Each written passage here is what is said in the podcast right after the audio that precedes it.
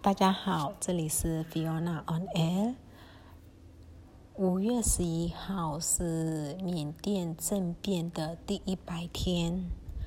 这一百天以来，我们从前几天的有点惊慌失措，不知道该怎么办，然后接下来的和平抗议，呃，不。罢工就是参与公民不服从运动，然后到军方的开始扫射、开枪，然后镇压，接着是通缉一一堆人，就是通缉版的名单超级长，然后逮捕，接着断网路，接着。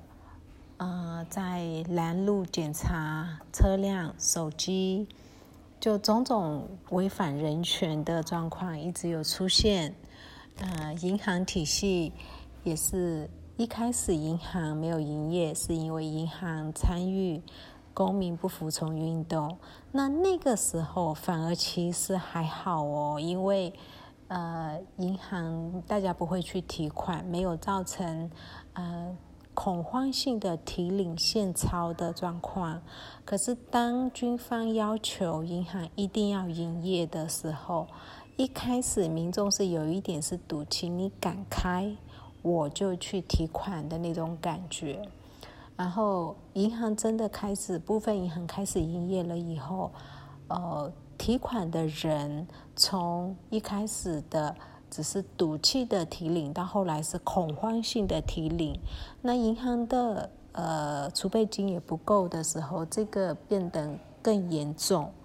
啊，这种种整个国家在一百天呃发生了剧烈的变动，很多的家庭等不到回家的人了，很多的家庭米缸里。没有米了，很多的家庭没有工作了。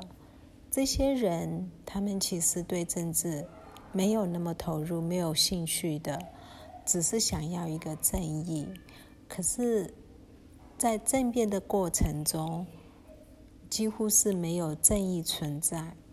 那军方一直想要呈现给全球的假象是。人民已经接受他们的统治了，人民已经放弃了，因为现在在街上已经没有那种数以万计的抗议者出现了，所以感觉上，嗯，是接受了他们想要呈现这样的一个状况。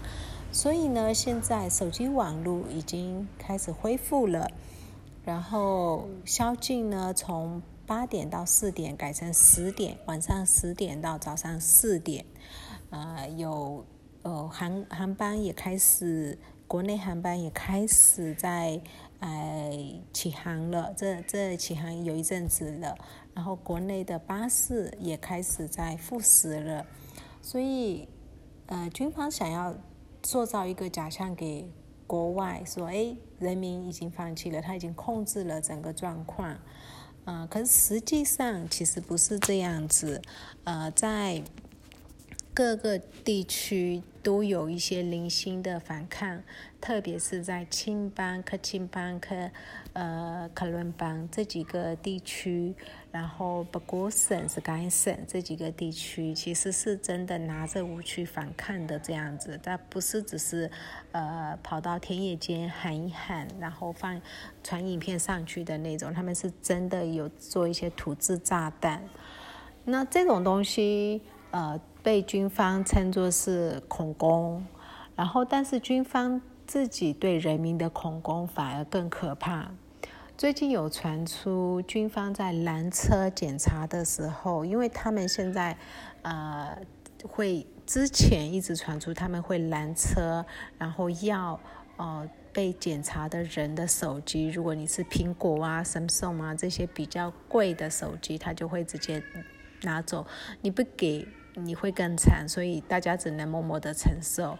然后现金被拿走的也有，呃，这种新闻一直出来了以后，后面就比较没有拿手机的问题。可是呢，他们后面来了一招剑招，就是他们会拦车检查，然后会叫你开后车厢。有些人就比较懒，他就哦，你检查，反正我没有东西，我也懒得去看。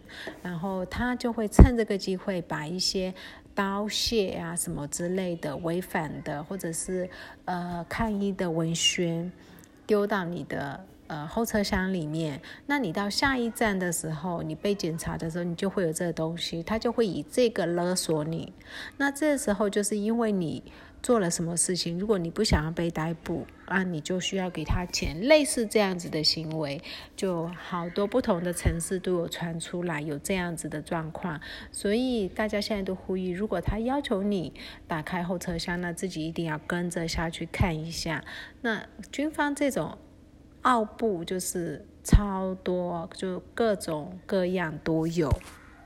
另外，他们其实真的不懂怎么叫做管理。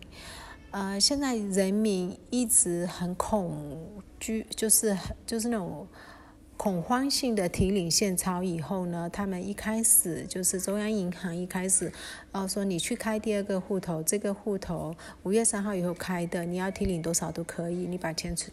钱存进去，可是人民还是没有钱进存进去，因为没有信任度。其实那是信任度问题，不是你可以提领多少，或者是呃利利率有多高的问题。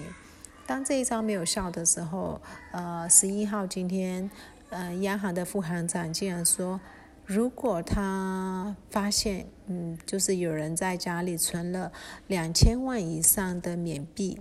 就要就会就是非法就会被逮捕，呃，那请问一下，如果说是加油站的好旗下有好多加油站，晚上搜一搜，那现金都很可观的。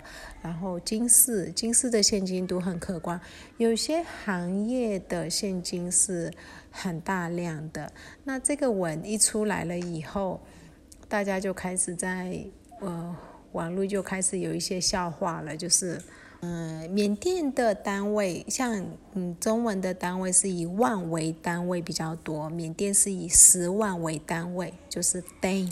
我们叫 day，它是十万来计。那他就说，如果你超过两百 day，就两千万就会那个。所以大家就开始把那个呃手上的两百块纸钞拿出来拍一拍，然然后又再拍了一张一百块纸钞，说哦，我手上有两百块，我为了我担心被捕，我只好把一百块捐出去，现在只剩下一百块，诸如此类的，就在嘲讽，嗯，副行长那种。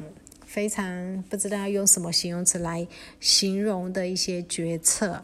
提领现金的部分是全国性的呃问题，那打疫苗的部分就不是全国性的问题了，在呃。主要的就是一些城市，其实很多人是没有去打疫苗的。我相信阳光啊、曼德勒，呃，或者抗疫比较严重的城市，包括我们这小镇，其实没什么太多的反抗动作，但是没什么人去打疫苗，疫苗都剩很多。可是像拉秀，也就是华人比较多的地区，听说疫苗是都不够打的，然后去打疫苗的人排队的人群里面。如果有十个人的话，大概有八个人，最少八个人是缅甸，嗯，是华人，都华裔。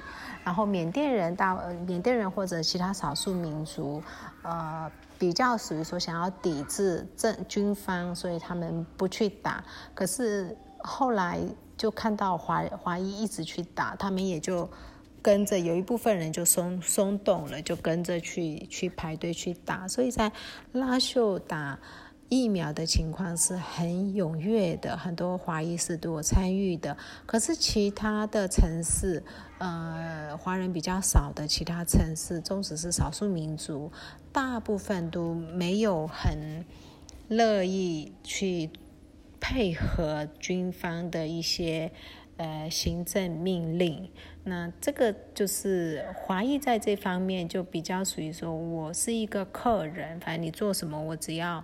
啊，配合着就好了。所以在拉秀，其实呃，除了呃大拉秀大学附近跟那些大学生比较比较激进以外，其他人都好像太平天下。我知道的状况是这样子。